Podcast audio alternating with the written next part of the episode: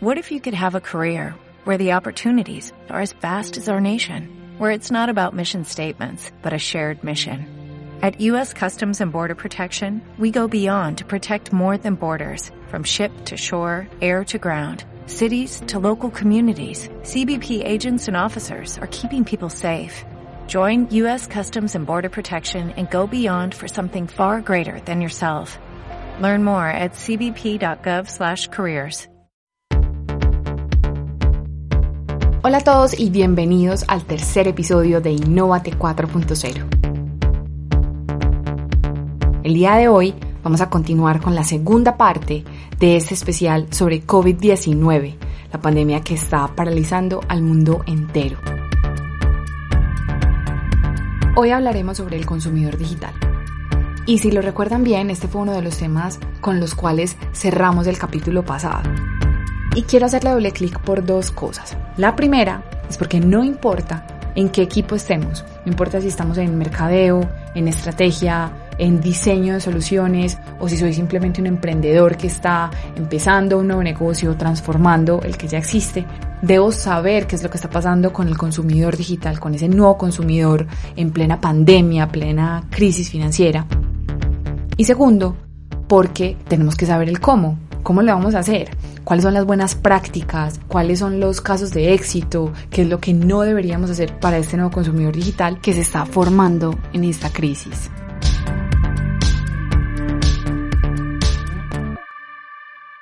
Recordemos entonces un poquito de lo que estábamos viendo en el episodio anterior. Les comentaba que no solamente este nuevo consumidor digital estaba cambiando, sino que también la sociedad y la cultura se estaban transformando que la cotidianidad que estábamos manejando ya no existe y que obviamente debido a las circunstancias que estamos viviendo hoy día, pues tenemos que crear nuevos hábitos y nuevas costumbres alrededor de nuestro hogar. El hogar ahora se volvió nuestro centro, el centro de acondicionamiento físico, nuestro centro de bienestar, nuestro centro de educación y nuestro centro laboral. Les comentaba también que muchas empresas quizás se estaban empezando a replantear sus productos o servicios porque con total seguridad para muchas empresas esos productos y servicios ya no aplican. Entonces o se adaptaban o simplemente morían. Y de allí surgió un concepto muy importante que era el darwinismo tecnológico, que es básicamente el concepto de selección natural de Charles Darwin aplicado a la tecnología. El que mejor se adapte a las circunstancias es el único que va a sobrevivir. Entonces, como empresa me voy a replantear un montón de productos, de servicios, me voy a reinventar y voy a estar listo para salir al mercado. La pregunta es, ¿cómo voy a vender?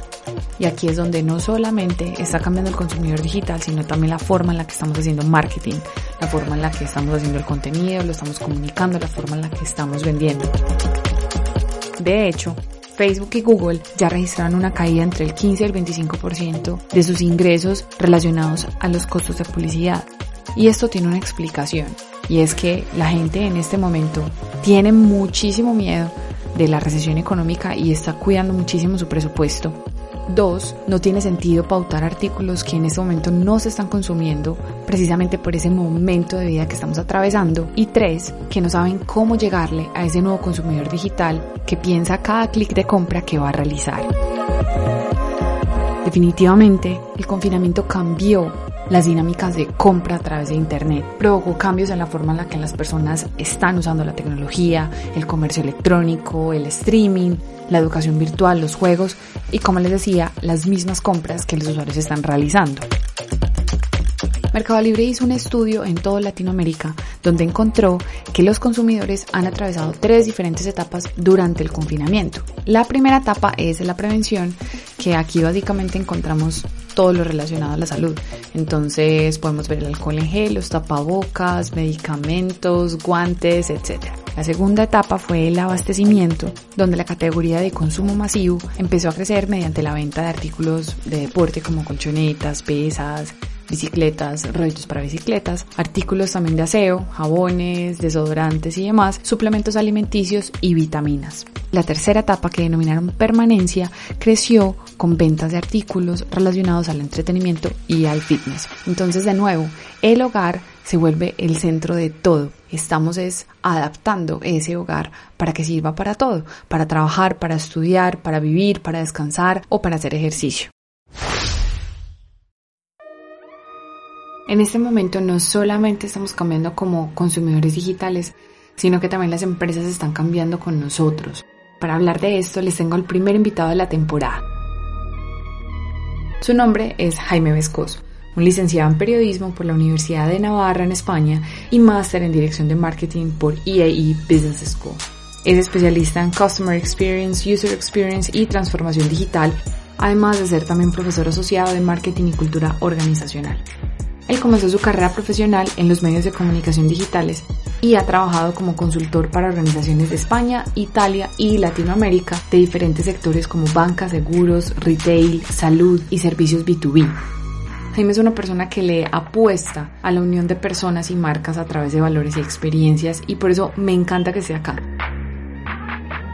Jaime, bienvenido a Innovate 4.0. Gracias por estar acá y aceptar esta invitación de participar en este tercer episodio de la primera temporada. Hola Aleja, buenas tardes. Un placer. ¿Cómo estás? ¿Cómo te ha ido con el confinamiento? Pues muy bien, muy bien. A ver, me ha servido a aprovechar tiempo que no tenía antes, invertir en conocer cosas nuevas, en aprender cosas nuevas. Y creo que muchas personas también han tenido la oportunidad de aprovechar este espacio dentro de, lo que son las limitaciones de un encierro ¿no? y, de, y de una cuarentena como algo novedoso a nivel mundial que no habíamos vivido. Esto sucedía en países como África, con el ébola o, o, en otros países que hayan tenido algunas pandemias a nivel geográfico, pero a nivel mundial es la primera vez que nos encontramos con una situación así. Estoy completamente de acuerdo. Creo que hay una sensación generalizada entre todas las personas que estamos realizando teletrabajo en este momento y es que eh, la carga laboral se triplicó y ya pues de por sí el hecho de estar encerrados es, es, es difícil. Obviamente la presión emocional es súper fuerte. Es, es, complejo porque uno tiene altibajos, ¿no? Durante la semana laboral uno está totalmente metido, inmerso en el trabajo, como que no le da tiempo a pensar o a reaccionar en lo que tiene día a día. Pero ya una vez cuando uno se va al tiempo libre, tiene fines de semana, puentes, y eso ya es más complicado porque uno empieza a tener algunos tiempos muertos, ¿no? Entonces, porque uno no, no sabe qué hacer, no está habituado, ¿no? Pero yo lo que he intentado buscar es espacios donde hacer cosas en las que me sentía útil, en las que sentía que me estaban enriqueciendo en lo cultural, en lo profesional, incluso en en temas más emocionales para llevarlo lo mejor posible, aunque ya uno empieza a cansarse ¿no? de la situación y está deseando que empiece a flexibilizar y abrirse un poco todo. Sí, Jaime, total. Entonces en algún momento creo que hemos sentido ese cansancio del que estás hablando y creo que en el fondo todos deseamos volver a esa normalidad en la que estábamos antes, pero yo creo que no hay dudas de que esa normalidad ya no existe. De hecho, precisamente tiene que ver mucho con ese cambio que ha venido teniendo el consumidor digital y también las mismas empresas para vivir ese nuevo normal del que estamos hablando ahora.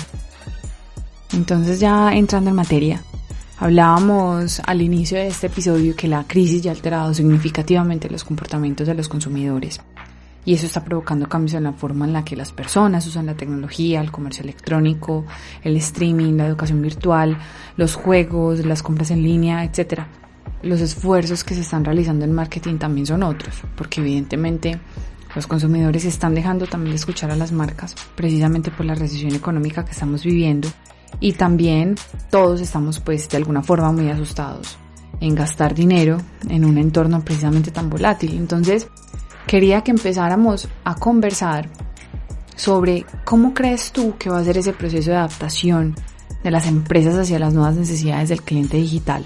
Ahí hay una cosa importante que es que realmente lo, lo, único constante es el cambio, ¿no? Eso lo decía ya Heráclito, el filósofo griego. Es una realidad que nos pasa a los seres humanos que tenemos una aversión al cambio, nos cuesta mucho eh, llevar a cabo un cambio, una transformación. Entonces, para el ser humano, tanto para el consumidor como las personas que integran una organización, ya sea una organización pública, una corporación, una startup, en la hora de, a la hora de enfrentar ese cambio, siempre hay una resistencia, ¿no? Y eso que tú decías también es que vivimos en un entorno volátil, incertidumbre, lo que se llama el entorno buca. Volatilidad, incertidumbre, complejidad y ambigüedad. Pero esto no es nada nuevo. Esto se acuñó al final de la Guerra Fría en el Colegio de Guerra de los Estados Unidos a raíz de la caída del muro de Berlín. Otro gran cambio importante a nivel global para la humanidad. Entonces, ¿Qué tenemos que hacer en una situación como la actual? Nos toca aceptar el cambio, abrazar el cambio desde lo individual y desde lo organizacional. Y esto me recuerda mucho a mi profesor de empresas de comunicación, Alfonso Sánchez Tabernero, actual rector de la Universidad de Navarra, que decía una cosa muy interesante en sus clases. La palabra crisis en japonés está compuesta por dos caracteres. Uno que significa peligro y otro que significa oportunidad y que en una crisis tenemos dos opciones, la parálisis ante el peligro o aprovechar la oportunidad. Exacto, y de eso se trata. Y acá también tenemos que hablar de algo muy importante y es que no solamente es transformar lo que estoy haciendo, sino también la forma en la que lo estoy comunicando. Y que no sea solamente una marca que se dedica simplemente a vender el producto una y otra vez y hacer simplemente eh, la marca que ofrece los jeans, los electrodomésticos, los servicios, sino que también es una marca que, que se vuelve un poco más humana y que también trasciende y, y acompaña también a los clientes, a los consumidores precisamente en este momento de vida en el que estamos. Ahí sí que es verdad que, que hay que ser muy cuidadoso y una de las partes más importantes que se está trabajando hoy en día desde las marcas, en las distintas organizaciones, es la reputación de la marca. Hay que tener mucho cuidado en qué se dice, cómo se dice, cómo influye en este ambiente que vivimos hoy en día tan incierto. Hay que tener mucho cuidado porque la sociedad y los individuos estamos sometidos a una serie de presiones por la propia contingencia que nos influyen en la manera de percibir los distintos mensajes que nos llegan y si se busca una respuesta por parte de los usuarios o de los clientes, también hay que ser muy cuidadosos los temas que se están hablando, cómo se están hablando. Sí, sería garrafal para una empresa en este momento. Hablemos, Jaime, ahora de algo que yo inclusive comentaba en el episodio anterior, era que esto era un momento de replantearnos muchas cosas, de replantearnos la forma en la que nosotros hacíamos servicios y productos, buscar inclusive la forma de hacerlo diferente porque las circunstancias habían cambiado, porque el cliente con la pandemia es diferente y ya requiere esos servicios y productos de una forma diferente. Estamos hablando inclusive de soluciones más sostenibles y hasta inclusive soluciones pensadas para que podamos hacer todo desde casa porque ya la casa es nuestro centro de todo prácticamente. Y bueno, eso se escucha muy bonito y se escucha muy fácil decirlo, pero ¿Cómo podemos empezar ese proceso de reinvención y no morir en el intento? Yo creo que es importante el tener en cuenta, como hablábamos al principio, ese cambio.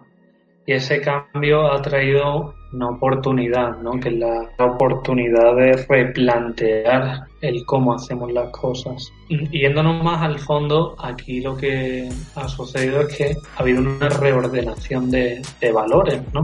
Por parte de la sociedad y por parte de las organizaciones. Y creo que debe ser un momento para reflexionar desde el mundo corporativo y desde los distintos agentes sociales sobre esa eh, antigua normalidad y esa nueva normalidad, ¿no?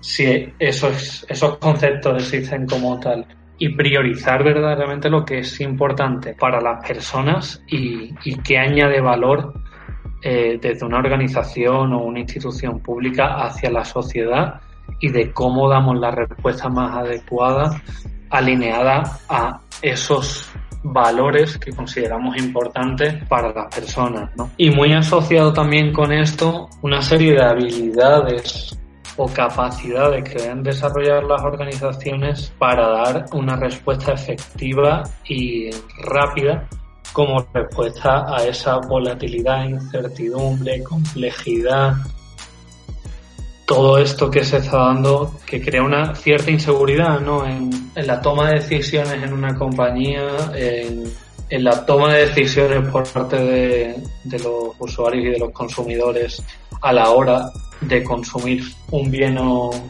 comprar un bien o, consumir un producto o un servicio. Y ahí lo podemos asociar mucho con, con la inversión en vivienda o en la inversión en un automóvil donde son sectores que seguramente se tengan que reinventar mucho y además donde en una época de recesión el consumidor va a, ser, va a ser celoso de gastar una suma importante de dinero en bien de ese tipo, ¿no? Entonces son sectores que tienen que reinventar, aunque sí que hay que tener presente aquí, y escuchaba hace unos días en un vídeo en la Asociación de Marketing de España de Juan Carlos Alcaide, que es uno de los grandes gurús de habla hispana de, la experiencia de cliente, que la casa se convierte en el centro, ¿no? Para, para la sociedad. Entonces ahí también van a entrar mucho cómo reinventamos eh, la casa eh, con nuevos habilitadores tecnológicos que vienen del mundo de la domótica, la robótica, la inteligencia artificial y la búsqueda de unas comodidades y facilidades para sobrellevar la situación actual y la que vaya a venir. Bueno, y un ejemplo de una marca, por ejemplo, que le haya tocado reinventarse y haya sobrevivido varias crisis. Un ejemplo podemos encontrar General Electric, ¿no?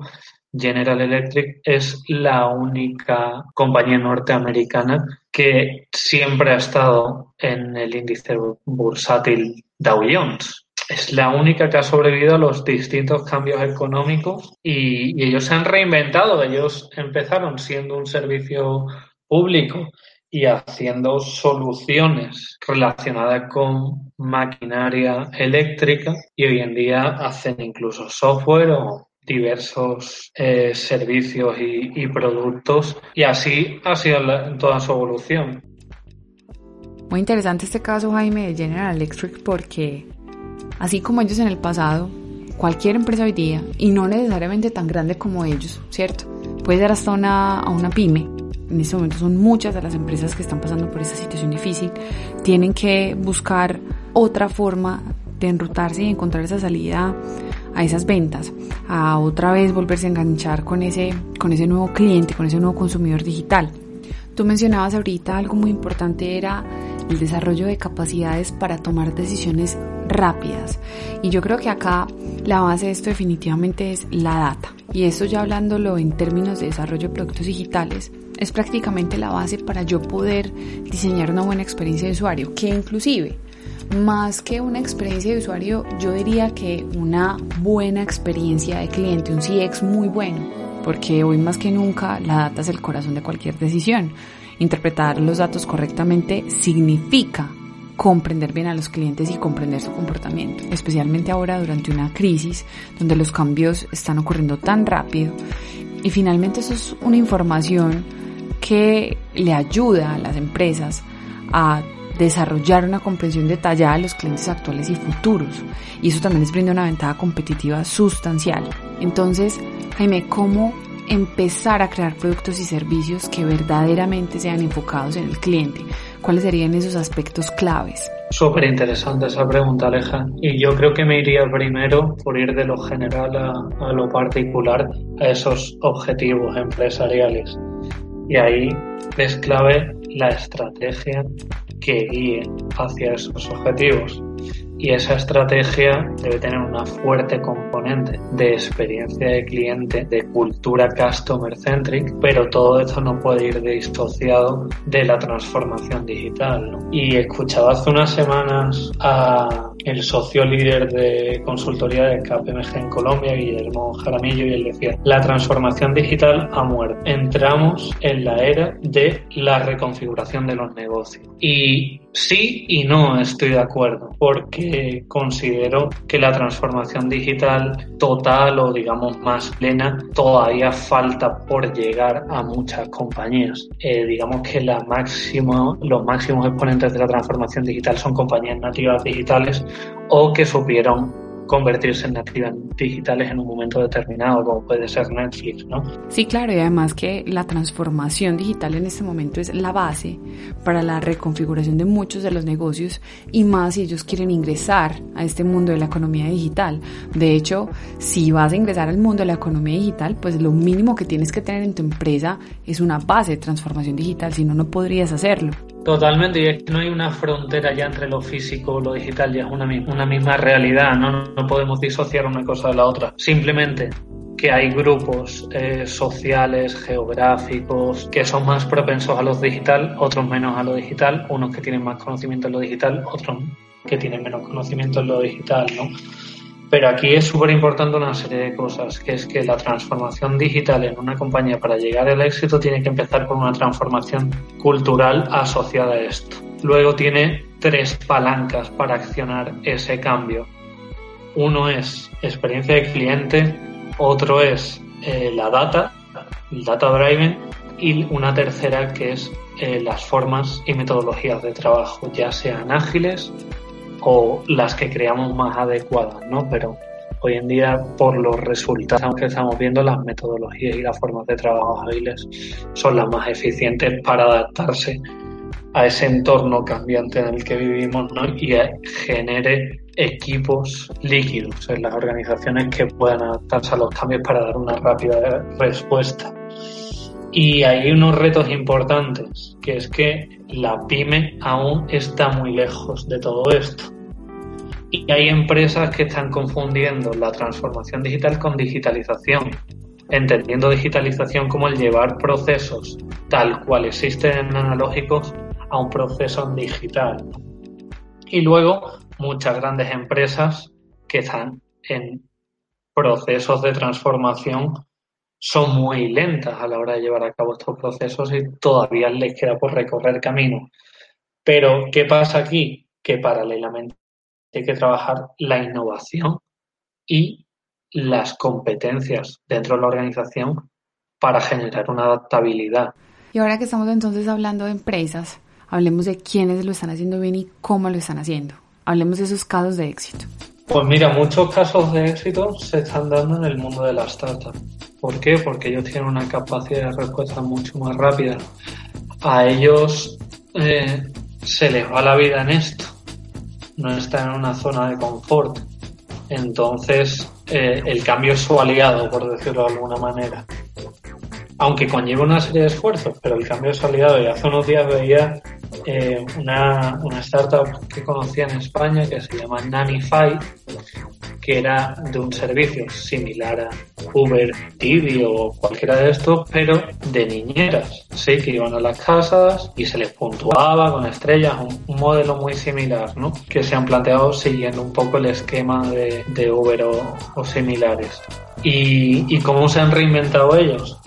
Generando una plataforma de actividades para niños me pareció una transformación magistral en la situación en la que vivimos, porque muchas familias y sobre todo las personas con las que trabajo y tienen familia, me lo cuentan todos los días, eh, no saben ya cómo distraer a sus hijos. Y una empresa que su razón de ser era acompañar y cuidar a niños, se ha convertido en una compañía de entretenimiento de niños, ¿no? Y me pareció muy buena esa propuesta y, y luego hay compañías también que lo están haciendo muy bien, pero dependiendo de los distintos países hay más dificultades y menos dificultades. Yéndonos al caso Colombia me quería traer el de e-commerce, ¿no? Al final, hoy en día mm, con esta situación todo el mundo quiere apuntarse al e-commerce para vender lo que sea, da igual, e-commerce.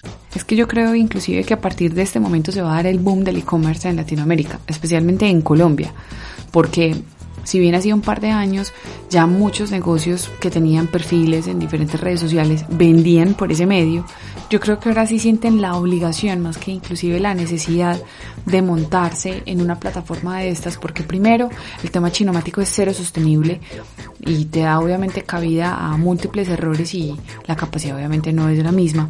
Y segundo, porque no requiere el mismo esfuerzo vender en una tienda presencial, donde simplemente atiendo al cliente, le entrego el producto y se va, a tener que ofrecer toda una vitrina, de productos digitales con un stock definido y sin olvidar además todo el tema de la distribución como tal del artículo. O sea, el hecho de yo tener una transportadora o tener un mensajero o tener una empresa que me permita a mí llevar un producto de una ciudad a otra o simplemente en la misma región es un tema de logística complejo. Entonces, ahora que la gente no puede salir, pues requiere sus artículos sí o sí de esta manera. Totalmente de acuerdo y, y aquí hay una parte importante que es cómo opera un e-commerce con unos estándares determinados, unos tiempos determinados. Entonces, eh, el mundo de la logística se va a reinventar. La logística va a empezar a cambiar y a transformarse. Y en algunos países, por ejemplo en el caso de Colombia, están los retos de las infraestructuras viales o de las distintas infraestructuras de telecomunicaciones que para muchas compañías multinacionales que han querido establecerse en el país no cumplían unos estándares mínimos para garantizar unos tiempos y unas eficiencias en las entregas, ¿no? Es un ejemplo. Pero hay un, tema importante es eso, cómo se va a abordar esa transformación de la logística, cómo se va a repensar la logística ahora. Porque si el e-commerce es un lugar donde uno entra y hace una compra, pero espera que, que sea rápido y que uno pueda tener un producto en su casa. Claro, además porque es que hoy día el consumidor está buscando es hacer todas las compras cotidianas desde la comodidad de su casa, entonces, entonces ya está buscando mercar desde su casa, busca comprar toda la ropa cómoda para poder estar en casa, desde su casa también. Entonces, obviamente, ese aspecto logístico tiene que fluir para poder cumplir con la promesa de valor de cada negocio. Sí, la vía rápida hoy en día para, para un emprendimiento, un negocio pequeño es ir a, a un marketplace que se adecue a, las necesidades del negocio, ¿no? Como, como vía rápida. Luego ya tienes todas las herramientas o plataformas en las que se pueden desarrollar e-commerce o, o incluso marketplace para distintos negocios Hace unos días me contaba una amiga de Ecuador que, que ella está pensando en hacer un emprendimiento eh, relacionado con el mundo de las artesanías y del el trabajo tradicional de las rurales del entorno de Quito y llevarlo a través de un marketplace al comercio internacional, ¿no? Y me parecía algo bastante rompedor, bastante interesante, ¿no? Y bastante retador también. Sí, porque es irte de, desde los modelos de trabajo previos a la revolución industrial hasta lo más avanzado de la transformación digital, ¿no? Pero, pero son maneras de ir buscando salidas a, a nuevos mercados porque, como ya sabemos, en, en, un mundo globalizado donde ya no existen las fronteras comerciales y donde la transformación digital ha traído la ruptura y disolución de las fronteras sectoriales, uno ya tiene que ir a vender no un producto o un servicio, sino a satisfacer a unos clientes determinados. Así como tu amiga de Quito, hay muchos emprendedores que en este momento están buscando la manera de llevar su negocio presencial a un entorno digital y están obviamente pues pensando en sumarse al tema del e-commerce o marketplace y crear pues su propia tienda virtual. ¿Qué recomendaciones podemos darle a todas estas personas que quieren transformar su negocio sobre cómo debería ser esa experiencia que permita cautivar a ese nuevo consumidor digital? La primera creo yo es que esto de, de la transformación digital y los nuevos modelos de negocio digitales no va de tecnología la tecnología es el medio, pero no es el fin. Y en segundo lugar, habría que hacer un hincapié importante en la experiencia de cliente, en cómo el cliente interactúa con la compañía desde que tiene pensada su necesidad hasta la postventa y si tienes éxito en una recompra, una fidelización que, que generes de ese cliente, una relación a largo plazo. Y es súper importante eso, es eh, mirar en el largo plazo. Creo que nos estamos sesgando mucho en la toma de decisiones en las distintas empresas por la situación actual y tomando decisiones en caliente y rápidas para satisfacer necesidades de la hora, pero estamos perdiendo un poco la visión a largo plazo. Y es súper importante seguir tendencias, experimentar, ensayo y error. Y si llevamos esto al diseño de una tienda virtual, un e-commerce, hay que partir de, desde una estrategia de experiencia de cliente muy fuerte y sobre esas necesidades del cliente hacer un ejercicio de empatía y definir cuál es nuestra propuesta de valor y a raíz de esa propuesta de valor establecer nuestros objetivos como negocio y bajar de esos objetivos como negocio cuál será nuestra estrategia, como decía, muy vinculada al customer centric, pero apoyada en, en data, como hablamos posteriormente, porque es la mejor manera de personalizar y de automatizar la respuesta al cliente. Y súper, súper importante la gestión de la postventa. Eh, hay que intentar anticipar sin prever los posibles problemas que tiene eh, que puede llegar a tener el cliente porque eh, esto de los negocios no es una ciencia exacta y ya tener preparados unos planes B para en el caso ese de cualquier problema dar una respuesta incluso que se pueda aprovechar para encontrar eso que se llama en Customer Experience momento wow ese momento en el que superamos las expectativas del cliente puede salir de la resolución de un problema y creo que es algo que hay que tener presente. Yo creo, Jaime, que en este momento precisamente esa relación postventa y de fidelización entre las marcas y los consumidores digitales se vuelve inclusive más importante todavía porque yo ya como empresa pasaría a dejar de vender simplemente el producto o servicio que tengo disponible, sino que también podría inclusive diversificar un poco ese portafolio y ofrecer otro tipo de servicios que inclusive posterior a la compra me garantizarían esa recompra, es decir, yo podría ofrecer un servicio de reparación, de mantenimiento, inclusive venta cruzada, entonces si compro este producto le recomiendo este otro porque yo ya sé que usted como cliente tiene ciertas preferencias o como compró este electrodoméstico, entonces le voy a ofrecer la reparación, le voy a ofrecer la venta de repuestos también y así entre muchos otros ejemplos. Pero a la larga lo que logro como empresa en este momento es que el cliente se case conmigo, que el cliente me tenga en su top of mind siempre que necesite algo relacionado a esa categoría de, productos. Totalmente de acuerdo. Entonces tendríamos casi que cuatro o cinco puntos importantes para hacerlo bien.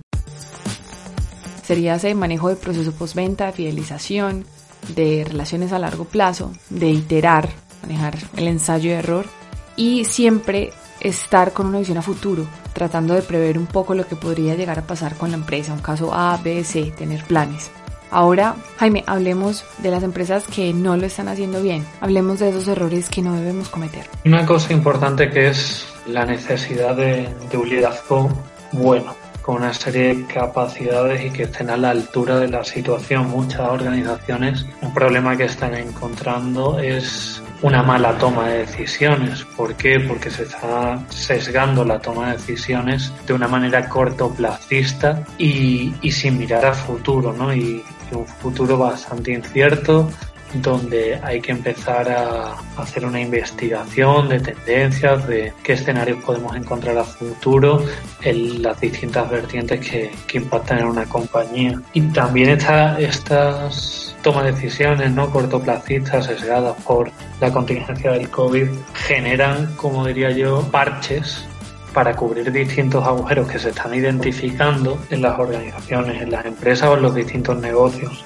Quizás es una manera para salir de la situación que sí es adecuada porque hay que ver cómo actuamos frente a eso, pero hay que paralelamente empezar a mirar de manera largo plazista de qué vamos a hacer para futuro, cómo impacta esto en nuestra estrategia, cómo impacta estos objetivos y cómo impacta esto en el talento de la organización. Y se me había olvidado también decir que hay un gran olvidado en todo esto, que es la experiencia del empleado. Hay compañías que están eh, exigiendo mucho a sus empleados y no los están cuidando. Y es algo súper importante que hay que trabajar porque al final esto no es experiencia de cliente, es experiencia de empleado, experiencia de paciente, es, digamos, lo que tiene que primar en la toma de decisiones es generar una experiencia para personas, que hay que hablar bien de personas, que supere sus expectativas, que cree una memorabilidad y muy importante también el tomar las decisiones en, las compañías muy vinculados y muy pegados a la sociedad, ¿no? En cómo contribuir a la sociedad. Tenemos los ejemplos. Toto, que está eh, trabajando en material para los médicos aquí en, en Colombia. ¿no? muy vinculado eso también con lo que hablábamos al principio de, del ser una marca responsable, ¿no? Y tener un impacto en la sociedad. Y otros errores que se están tomando es abrir cientos de canales descoordinados, sin ningún tipo de transversalidad y cohesión. Entonces se justifica diciendo que esto es multicanalidad cuando verdaderamente eso es multicanalidad. No hay una transversalidad, no hay una coordinación entre esos distintos canales que estamos facilitando al cliente para que satisfaga sus necesidades o eh, la resolución de un problema que se le pueda presentar, ¿no? Clarísimo, ese tema de, la experiencia fraccionada es muy grave porque lo mejor en un entorno digital es que el cliente tenga no más un solo canal de acceso al producto o al servicio que va a disfrutar, no decirle como marca o como empresa que necesita descargar una app, una cuenta en X red social, luego que tiene que acceder por un portal web, luego tiene que hacer esto, lo otro para poder que se cumpla esa promesa de valor. Allí nadie se va a enamorar de ese producto, se va a enamorar de esa experiencia si lo pongo a dar tantas vueltas. Finalmente el engagement con él va a ser muy bajito. Ya estamos llegando al final de este espacio. Creo que ha sido ante todo muy productivo y hemos logrado abarcar una cantidad de temas muy importantes para las personas que nos están escuchando en este momento. A mí no me resta sino agradecerte nuevamente por haber participado en este especial sobre coronavirus enfocado en el consumidor digital. Y bueno, finalmente, ¿cuál sería esa última cosa que quisieras destacar antes de que cerremos esta conversación? Muchas gracias, Aleja. Pues lo que quería destacar es que esto de la experiencia de cliente, esto de la experiencia de usuario, esto de la transformación digital no es una moda, era una necesidad que había en las organizaciones que en muchos casos no se, no se le estaba dando la seriedad que necesitaban, no se estaba implicando en la estrategia de las distintas compañías y gracias a la situación que vivimos hoy, que no es una situación agradable, todo lo contrario, todo esto se ha acelerado y hoy en día se empieza a ver que todo esto da resultados y que tiene un impacto positivo en las personas. Así es. Jaime, bueno, me despido. Gracias de nuevo por haber estado acá y hasta una próxima oportunidad. Cuando lo necesites, agradeceré la invitación. Saludos y muchas gracias. Bueno, y este fue nuestro primer invitado de la temporada y espero que les haya gustado tanto esta conversación como a nosotros prepararla.